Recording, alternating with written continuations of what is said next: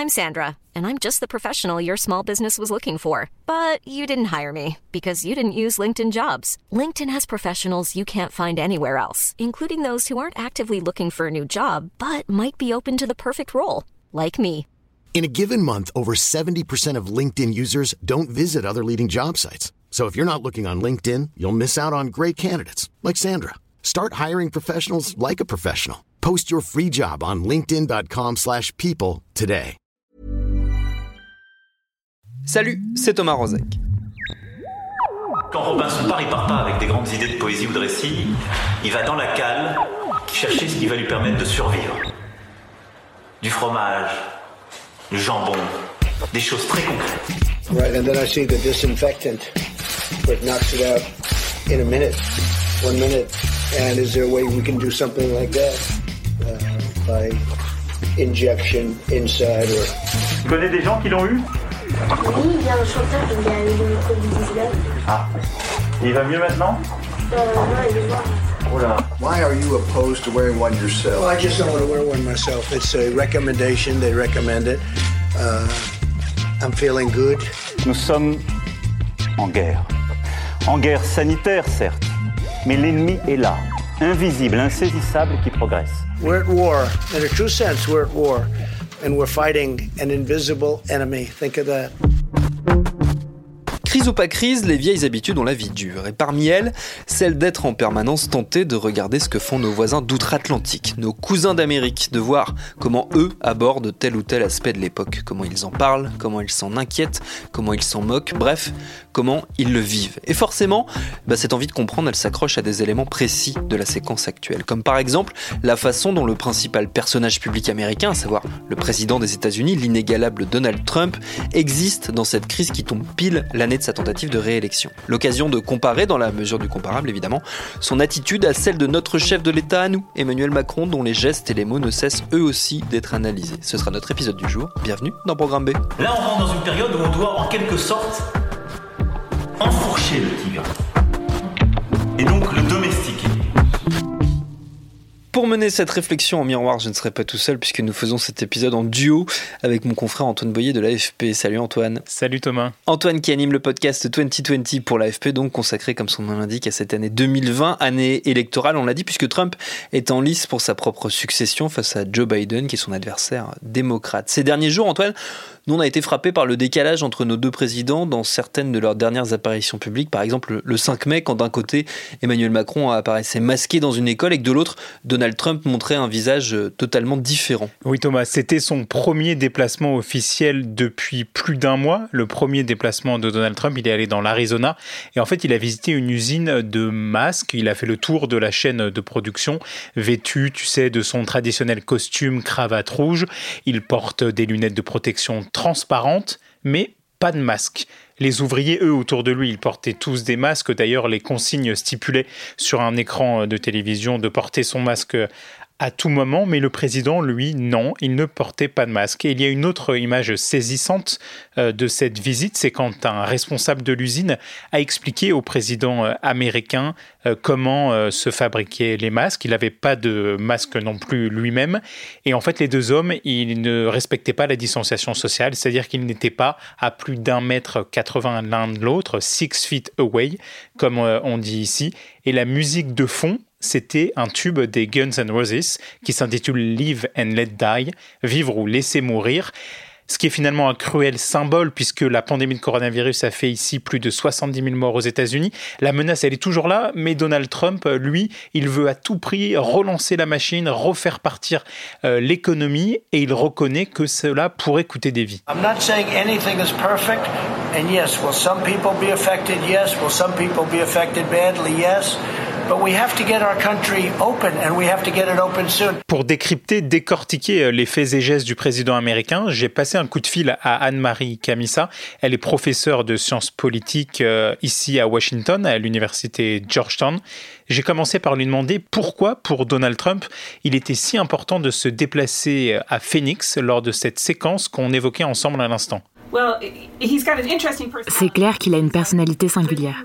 Je pense qu'il n'aime pas rester immobile et comme le reste de l'Amérique, il en a un peu marre de rester chez lui avec ses mesures de confinement. Mais c'est au-delà de ça, je pense. C'est le genre de personne qui se nourrit de l'énergie des grandes foules et à cause du coronavirus, il n'a pas été en mesure de tenir des meetings avec beaucoup de monde. Voyager, ça lui permet de dépenser son énergie, d'attirer l'attention. Il n'y a pas beaucoup de monde, ce n'est pas un meeting, mais au moins c'est une activité qui lui convient. Et c'est vraiment un président hyperactif. Puisqu'on aborde la question des meetings, Donald Trump a tenu pendant plus d'un mois une conférence de presse quotidienne avec le groupe de travail sur le coronavirus. Il a cessé récemment. Dans quelle mesure pensez-vous que ces briefings avaient en fait des allures de meetings de campagne? Je pense que ces conférences de presse étaient utiles dans la mesure où le groupe de travail pouvait présenter des informations pratiques au public. Mais encore une fois, il s'agit de la personnalité du président Trump. Il aime être devant une foule, il aime être au centre de l'attention, et les conférences de presse lui en donnaient l'opportunité. C'est quelqu'un de grandiloquent. Il y rentre dedans, ferme, il attaque les gens et il aime être au centre de l'attention. Il y a tout ça dans ses conférences de presse. Le problème évidemment, c'est que sa relation avec la presse est très conflictuelle. Et ça va dans les deux sens. La presse est aussi dans la confrontation à son égard. D'une certaine manière, il aime s'écharper avec les médias, mais d'un autre côté, c'était frustrant pour lui. Je pense que ça a un peu agacé et fatigué le public qui regardait ses conférences.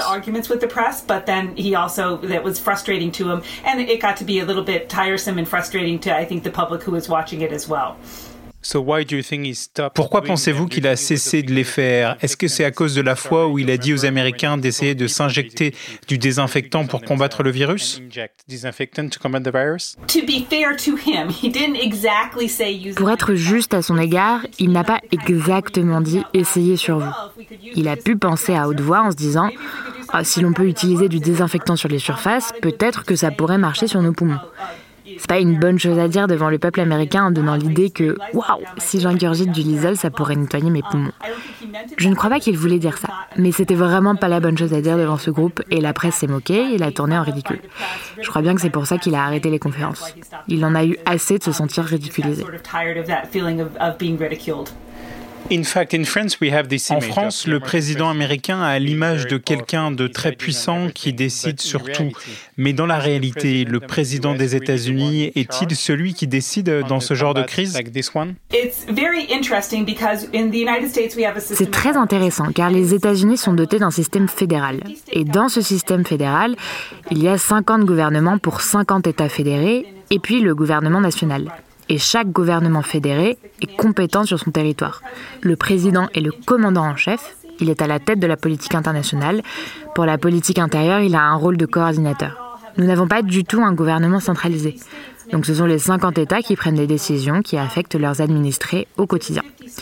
Et ce sont les 50 États qui décident du confinement ou non sur leur territoire. Quel genre de commerce pourra rester ouvert? Et c'est une bonne chose car les 50 États sont différents. Certains États sur la côte Est, comme New York, ont été touchés très fortement.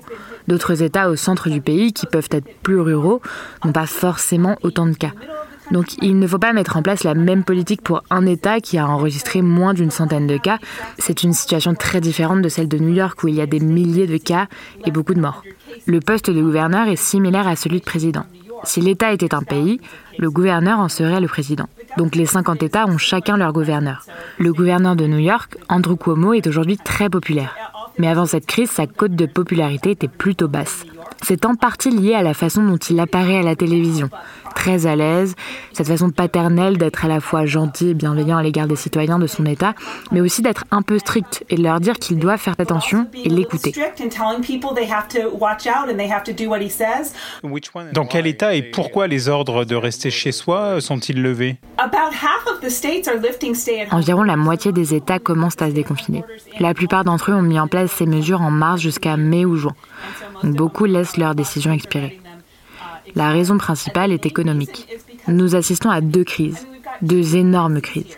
La première est la pandémie mondiale du Covid-19. Il y a la crainte de voir des gens mourir, la peur de l'inconnu. Nous devons répondre à cette crise.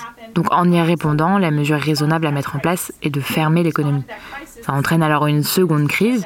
Nous sommes dans une situation économique difficile à des niveaux se rapprochant de la dépression. Que faire contre ça? Pour répondre à la crise du Covid, il faut aller dans un sens, pour remédier à la crise économique dans un autre. Donc les gouverneurs ont tendance à répondre à la crise économique en faisant redémarrer leur économie.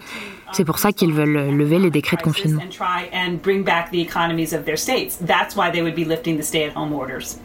Comment expliquer qu'il y ait plusieurs rassemblements avec peu de manifestants contre les différents confinements Les manifestations contre les différents ordres de confinement sont vraiment indissociables de l'individualisme américain. Vous savez, il y a un Français dont nous parlons souvent aux États-Unis. Je ne sais pas si c'est pareil en France. Il s'agit d'Alexis Tocqueville, qui s'était rendu aux États-Unis initialement pour examiner notre système carcéral et qui a finalement écrit un ouvrage en deux volumes intitulé De la démocratie en Amérique. C'est un travail formidable, toujours d'actualité aujourd'hui. L'une des choses qu'il dit sur les Américains est qu'ils sont très indépendants et très optimistes. C'est cet esprit américain d'indépendance qui s'illustre dans ces manifestations, je pense. Nous n'aimons pas un État fort. Nous n'aimons pas qu'on nous dise quoi faire. Dans la mesure où dans certains États, les Américains ont estimé que les gouverneurs usaient trop de leur pouvoir, ça a été un objet de contrariété. Et aussi l'optimisme dont Tocqueville parlait, c'est que oui, nous pouvons nous en sortir et retourner au travail et faire marcher l'économie. Donc c'est indissociable de l'identité des Américains dans la culture américaine. Pensez-vous que Trump aurait pu agir davantage au niveau fédéral? Je pense que c'est très difficile d'y répondre. La réponse est oui, bien sûr qu'il aurait pu faire davantage, mais la question est de savoir comment un autre président aurait réagi dans ce cas-là. Puis je ne pense pas que le public en janvier était vraiment prêt à croire que la crise était aussi grave qu'elle ne l'est aujourd'hui, ni que la population aurait accepté de rester confinée. Donc bien sûr, il aurait pu agir plus vite. Je sais qu'il y a beaucoup de critiques contre le président Trump, mais je pense que n'importe qui à la Maison-Blanche aurait dit qu'il aurait agi différemment une fois les éléments clés en main. Pensez-vous que cette crise a un peu desservi la campagne présidentielle du démocrate Joe Biden, dans le sens où les médias parlent surtout de Trump? Oui, on appelle ça parfois l'effet Rose Garden. Si vous êtes le président, vous êtes à la Maison Blanche, et quand vous organisez une conférence de presse, vous allez dans le Rose Garden situé à l'arrière de la Maison Blanche. Tout le monde vient. Vous êtes le président devant la Maison Blanche, l'allure présidentielle. Donc peu importe qui est le président, sa couleur politique ou les circonstances d'une campagne de réélection, tout président a l'opportunité d'avoir l'air présidentiel et de se montrer lui-même ou elle-même un jour, de manière positive. Donc le président Trump a cet avantage du Rose Garden. Il l'avait de toute manière. Mais face à cette crise du Covid, Joe Biden est coincé dans son sous-sol où il fait des conférences de presse vidéo. C'est un contraste très puissant avec le président en conférence de presse avec son groupe de travail. Face à cette crise, la popularité de Trump est-elle en hausse ou en baisse Sa cote a augmenté et baissé un peu. La particularité avec Donald Trump, c'est soit on l'adore, soit on le déteste. Il n'y a pas beaucoup d'entre deux.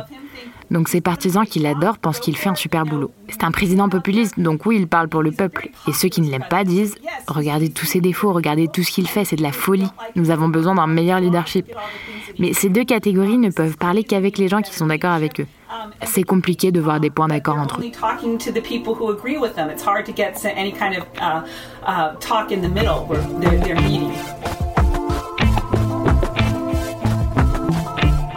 Avant de voir, Antoine, comment le chef de l'État français, euh, lui, s'en sort jusqu'ici avec sa communication de crise, on s'est rendu compte en préparant cet épisode tous les deux que les différences de gestion de la pandémie, en fait, elles allaient bien au-delà des gouvernants et elles se retrouvaient même de façon euh, très concrète dans nos vies à l'un comme à l'autre. Oui, par exemple, euh, à Washington, moi, donc là où je vis, donc comme vous l'avez, vous avez dû le comprendre en, écoutant Anne-Marie Camissa, tout dépend des États et même parfois des villes. Ici à Washington, on est confiné depuis le 1er avril et jusqu'au 15 mai.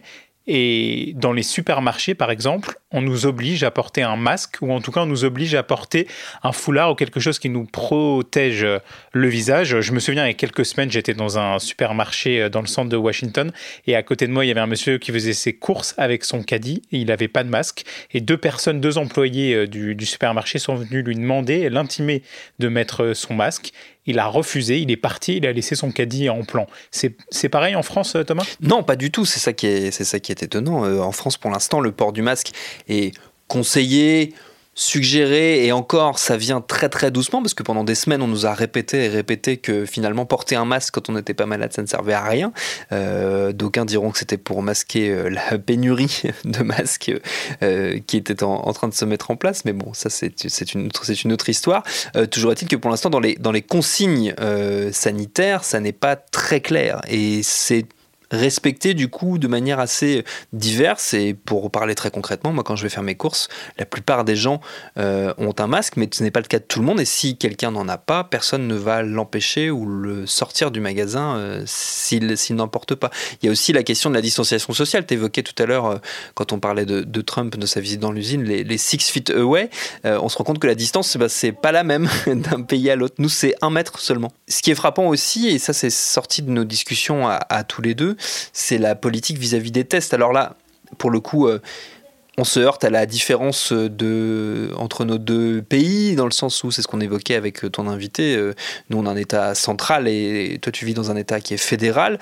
Euh, mais en l'occurrence, si on prend les différences entre l'État dans lequel tu vis, qui est donc le district de Columbia, là où est la ville de Washington, et la France, l'accès à un élément qui est crucial dans cette pandémie, qui sont les tests, est très très différent. Oui, je pense que c'est une volonté euh, de la maire, donc c'est une maire euh, démocrate qui s'appelle Muriel euh, Bowser, et en fait je pense qu'elle a voulu mettre en place un large dépistage euh, du coronavirus. Tu sais, la ville de Washington, c'est une ville à 46% euh, noire et l'on sait que euh, malheureusement les populations africaines-américaines, mais aussi hispaniques, sont les plus touchées par la pandémie de coronavirus. Donc Muriel Bowser a, voulu mettre en place un large dépistage euh, du coronavirus. C'est finalement assez simple de se faire dépister du nouveau coronavirus. Moi, par exemple, euh, il y a quelques jours, j'ai ressenti euh, quelques symptômes légers, quelques petits maux de tête qui, chez moi, sont complètement inhabituels, un petit rhume.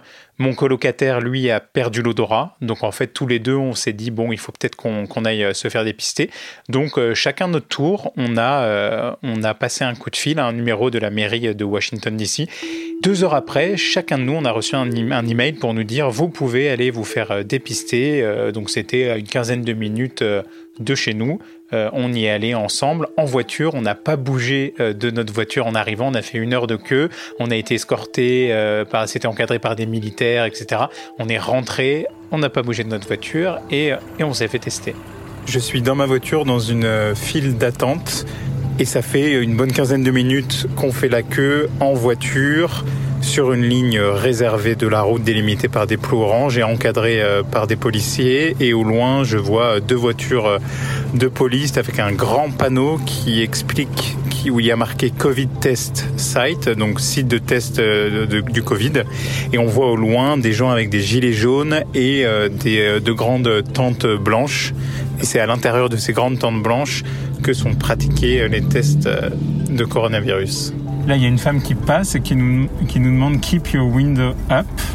Donc mettez, euh, fermez votre fenêtre et put your ID on the dashboard. Mettez votre carte d'identité euh, sur le pare-brise.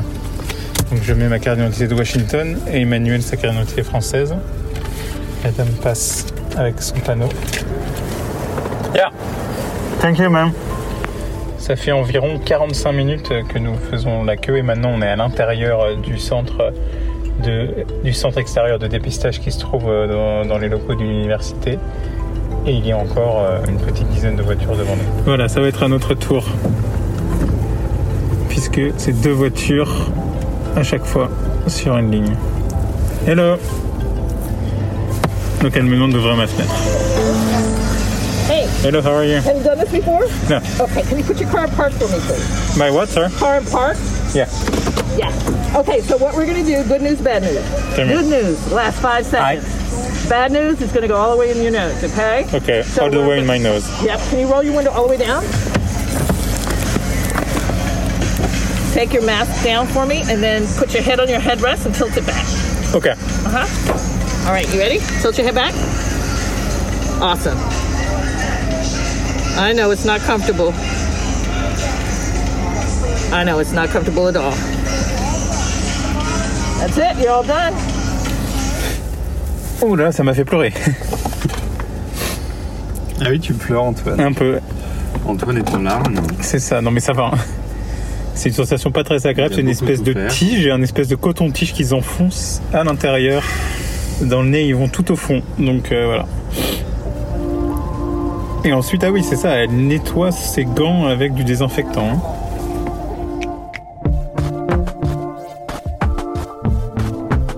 Les tests, euh, pour le coup, côté français, ça reste un vrai problème et il y a un vrai problème d'accès pour le moment. C'est réservé, c'est plutôt normal aux soignants, mais pour la population en général, ça se fait vraiment au compte-goutte. Euh, moi, j'ai aussi eu des symptômes, comme toi, il y a quelques semaines pour le coup. J'ai pas été testé. Une téléconsultation et puis ça, a été tout. Euh, de mon côté, je me suis demandé aussi, euh, Antoine, ce que la communication du plus haut sommet de l'État en France nous disait à la fois sur la gestion de la crise et sur nos dirigeants. Et j'en ai parlé avec un spécialiste des relations entre com et politique. C'est un historien, il s'appelle Pierre-Emmanuel Guigaud. Il est enseignant-chercheur à l'université Paris-Est Créteil et à Sciences Po Paris. Il est aussi chercheur associé au CNRS. Il a signé tout récemment, je fais une petite, petit instant promo au passage une biographie de Michel Rocard qui est sortie aux éditions Perrin. Et ensemble, on a d'abord évoqué Emmanuel Macron en commençant par le choix des mots opérés par le président de la République pour s'adresser aux Français. Est-ce que ce vocabulaire euh, martial, qui a été très commenté depuis, signifiait selon lui? Clairement, il y avait cette idée de, d'apparaître comme le rassembleur de la nation, avec euh, eh bien l'utilisation, on l'a dit à plusieurs reprises, hein, six, fois du terme guerre euh, dans sa première allocution, enfin sa deuxième allocution présidentielle, puisqu'il y avait quand même eu celle aussi euh, du, du jeudi qui avait précédé. là, je parle de celle du, du lundi, en fait, hein, juste avant le confinement. Euh, et puis, ce, ce caractère euh, de d'unificateur, on l'a retrouvé dans les discours qui ont suivi. Euh, moi, ce qui m'a intéressé, c'est que clairement, il y a eu une, une répartition des rôles. Alors, je ne sais pas si elle a été pensée entre eux ou si elle s'est faite naturellement.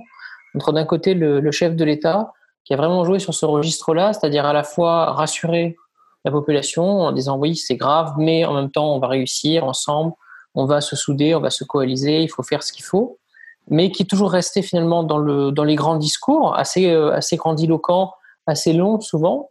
Euh, et puis après, en général, euh, eh bien, tout ce qui était euh, précision, tout ce qui était euh, annonce concrète, qui était laissé du côté du Premier ministre, hein, dans une communication beaucoup plus austère, en général par par une intervention aux 20 heures ou euh, par une intervention en situation, comme on l'a vu la semaine dernière avec euh, avec son intervention à l'Assemblée nationale. Ce qui est frappant euh, et ce qui, ce qui est apparu, et c'est pas du tout original ce que je vais dire, parce que c'est une constatation qui a été faite par pas mal de monde, c'est que euh, là encore, euh, Emmanuel Macron renoue avec des pratiques finalement assez anciennes de la Ve République, très très Ve République, euh, euh, pour le coup, euh, là où il était censé incarner un renouveau, voire une disruption, pour prendre un mot qui était très très à la mode dans la Macronie à une époque, de ce modèle républicain, là on y est, on est clairement dans l'héritage.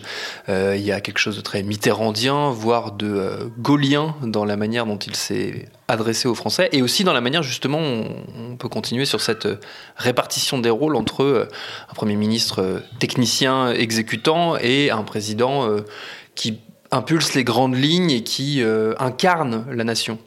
Oui, c'est vrai, mais en fait, la disruption, euh, elle a fonctionné jusqu'en 2017, et après, on a très vite compris que c'était un président qui souhaitait le retour euh, au modèle du monarque républicain. Euh, c'est ce qu'il a voulu dès le départ avec son, son intronisation, entre guillemets, qui s'était faite au Louvre, hein, quand même dans le haut lieu du pouvoir royal, et avec, avec ce, côté célébration, finalement. Euh, on l'a retrouvé euh, par la suite lorsqu'il est descendu les Champs-Élysées sur cette, euh, sur cette je sais pas quel terme exact, c'est une sorte de jeep, enfin ce camion militaire. il a cessé de vouloir jouer justement des, des symboles et bien montrer qu'il était le chef de l'État. On lui a même reproché justement d'en faire un petit peu beaucoup parce que il avait peut-être l'image aussi de quelqu'un de plus jeune, de quelqu'un justement qui s'était construit, eh bien euh, pas par un cursus honorum politique traditionnel, mais en rompant un petit peu justement le, le, le, jeu traditionnel. Et donc, il en a fait peut-être un peu plus pour incarner très tôt cette fonction euh, présidentielle. Euh, il a imité tantôt Mitterrand, tantôt euh, De Gaulle, là Clémenceau avec avec le, ils ont un, droit sur nous. Donc très tôt, il s'est installé justement dans ce, cette fonction de, monarque républicain, avec tout ce que ça implique, de, faste, de solennel, euh, de distance à l'égard des, citoyens. Euh, bon, après, il y a aussi quand même quelques adaptations à ce, format-là. Euh, moi, j'avais travaillé sur, Mitterrand, et ce que je trouvais intéressant chez, chez Mitterrand, c'est que euh, il y avait chez lui l'idée justement de, de, cette, de cette stature euh, du président de la République telle qu'elle avait été forgée par De Gaulle, mais il y avait aussi la recherche d'une adaptation finalement euh, à la société des années, des années 80, et ça passait notamment par la recherche d'une certaine proximité. Donc, c'était d'un côté euh, eh bien le président jupitérien, mais en même temps Jupiter qui sait aussi descendre vers les simples mortels pour dialoguer avec eux, pour s'amuser avec eux parfois même, hein, euh, euh, et, pour discuter tout simplement. Et euh, ça, on l'a retrouvé sous, euh, cette présidence. Euh, il y a eu à plusieurs reprises des phases où justement il alternait ces phases de, de grands discours, de faste, de solennel, et puis en même temps des phases où il recherchait une plus grande proximité, ce qu'il a fait pendant le grand débat, et c'est ce qu'il est en train de faire là, il semble, en tout cas ces, dernières, ces derniers jours, on le voit justement appelant les gens, euh, appelant notamment les, les professions les, les, plus, les plus touchées, au contraire celles qui sont sur le front, enfin, en appelant à chaque fois des, des personnes sélectionnées. Mais euh, on l'a vu également rencontrer ce, ce, médecin de 99 ans, on l'a vu euh, aujourd'hui répondre aux questions euh, des artistes. Donc il varie en fait d'une stratégie à l'autre, rarement en même temps, mais souvent successivement. Ce qui, est notable euh, dans la communication euh, du plus haut sommet de l'État dans cette, dans cette séquence, euh, c'est la concentration, en tout cas la sensation de concentration de cette communication sur une poignée de personnalités, comme s'il y avait eu la volonté de ne pas diluer justement les messages et de donner l'image d'un État plutôt fort et plutôt centralisé un président, un, Premier ministre et quelques ministres uniquement qui, prennent la parole. Oui, alors il y a eu au départ les, toutes premières semaines de confinement, les tout premiers jours, il y a eu une voix un petit peu plus éclatée, puisqu'on avait à l'époque, certes le président et le Premier ministre qui avaient les, les, voix prépondérantes, mais on voyait Bruno Le Maire beaucoup plus souvent, euh, Sibeth Ndiaye qui intervenait euh, régulièrement et euh, et euh, là aussi, ça a beaucoup fait, euh, beaucoup fait parler parce que ces interventions n'ont pas forcément rajouté euh, de, de la clarté. et puis, on a eu également le ministre de, de l'Agriculture qui avait expliqué que les Français devaient aller au champ. on avait eu également Agnès Pannier-Runacher qui était également intervenue pour parler des, des commerces. donc, c'est un petit peu plus récent. C'est justement en voyant que bah, cette stratégie de diversité des prises de parole amenait plutôt du, du dissensus et, euh, et de la confusion qu'au final, ils ont sans doute préféré une stratégie d'unification de, de, de, la parole autour de deux, trois têtes, sachant que l'opinion là-dessus, elle est vraiment euh, elle est, euh, très ambivalente. C'est-à-dire que d'un côté, la popularité du Premier ministre et du Président monte, ça c'est assez classique. Dans les périodes de crise, il se produit ce qu'on appelle un rally around the flag. C'était étudié par des sociologues américains, notamment un qui s'appelle Muller, et qui avait bien montré euh, qu'il euh, y avait une forme de, coalition derrière la figure du chef de l'État dans les phases de crise. On l'a constaté pour François Mitterrand lors de la guerre du Golfe, pour George Bush lors des attaques du 11 septembre, plus récemment pour euh, François Hollande et Emmanuel Valls au moment des attentats de 2015. Donc là, on, revoit le même phénomène, peut-être un petit peu plus réduit, mais ça, ça n'a rien de très original. Par contre, quand on regarde est-ce que vous faites confiance ou pas au gouvernement pour résoudre la crise, là, on a des avis qui sont très largement négatifs et qui ont même tendance eh bien, à, se, euh, à euh, au fur et à mesure que, que la crise euh, dure. On peut imaginer que pour le coup, nos deux présidents, Antoine, ils vont rapidement tenter de mesurer quel gain ou quelle absence de gain politiquement parlant cette crise et la manière, on l'a vu par bien des aspects très différents dont ils l'ont abordé, leur aura rapporté. Ouais, et ici, euh, aux États-Unis, Thomas, on verra rapidement les conséquences politiques de la gestion de la crise par l'administration Trump et par le président américain lui-même, car l'élection aura lieu en novembre, dans six mois pile. Donc, quoi qu'il arrive, cette crise, eh bien, elle sera au cœur d'une campagne présidentielle qui est pour l'instant totalement inexistante. Merci à nos invités Anne-Marie Camissa et Pierre-Emmanuel Guigaud pour leurs réponses. Merci évidemment à mon camarade Antoine Boyer, à l'AFP et à Laurent Nicolas pour leur coup de main dans la fabrication de ce crossover entre 2020, le podcast de l'AFP, et Programme B, qui comme vous le savez est un podcast de binge audio préparé par Lauren Bess, réalisé par Quentin Bresson. Abonnez-vous sur votre appli ou votre plateforme de podcast préférée pour ne manquer aucun de nos épisodes. Facebook, Twitter, Instagram pour nous parler. Continuez de bien vous laver les mains, de respecter les gestes barrières, la distanciation sociale et de restez chez vous si vous le pouvez. Et à lundi pour un nouvel épisode. Bah oui, demain c'est férié, c'est le 8 mai. Tiens, encore une date franco-américaine, je m'en rends compte à l'instant. Salut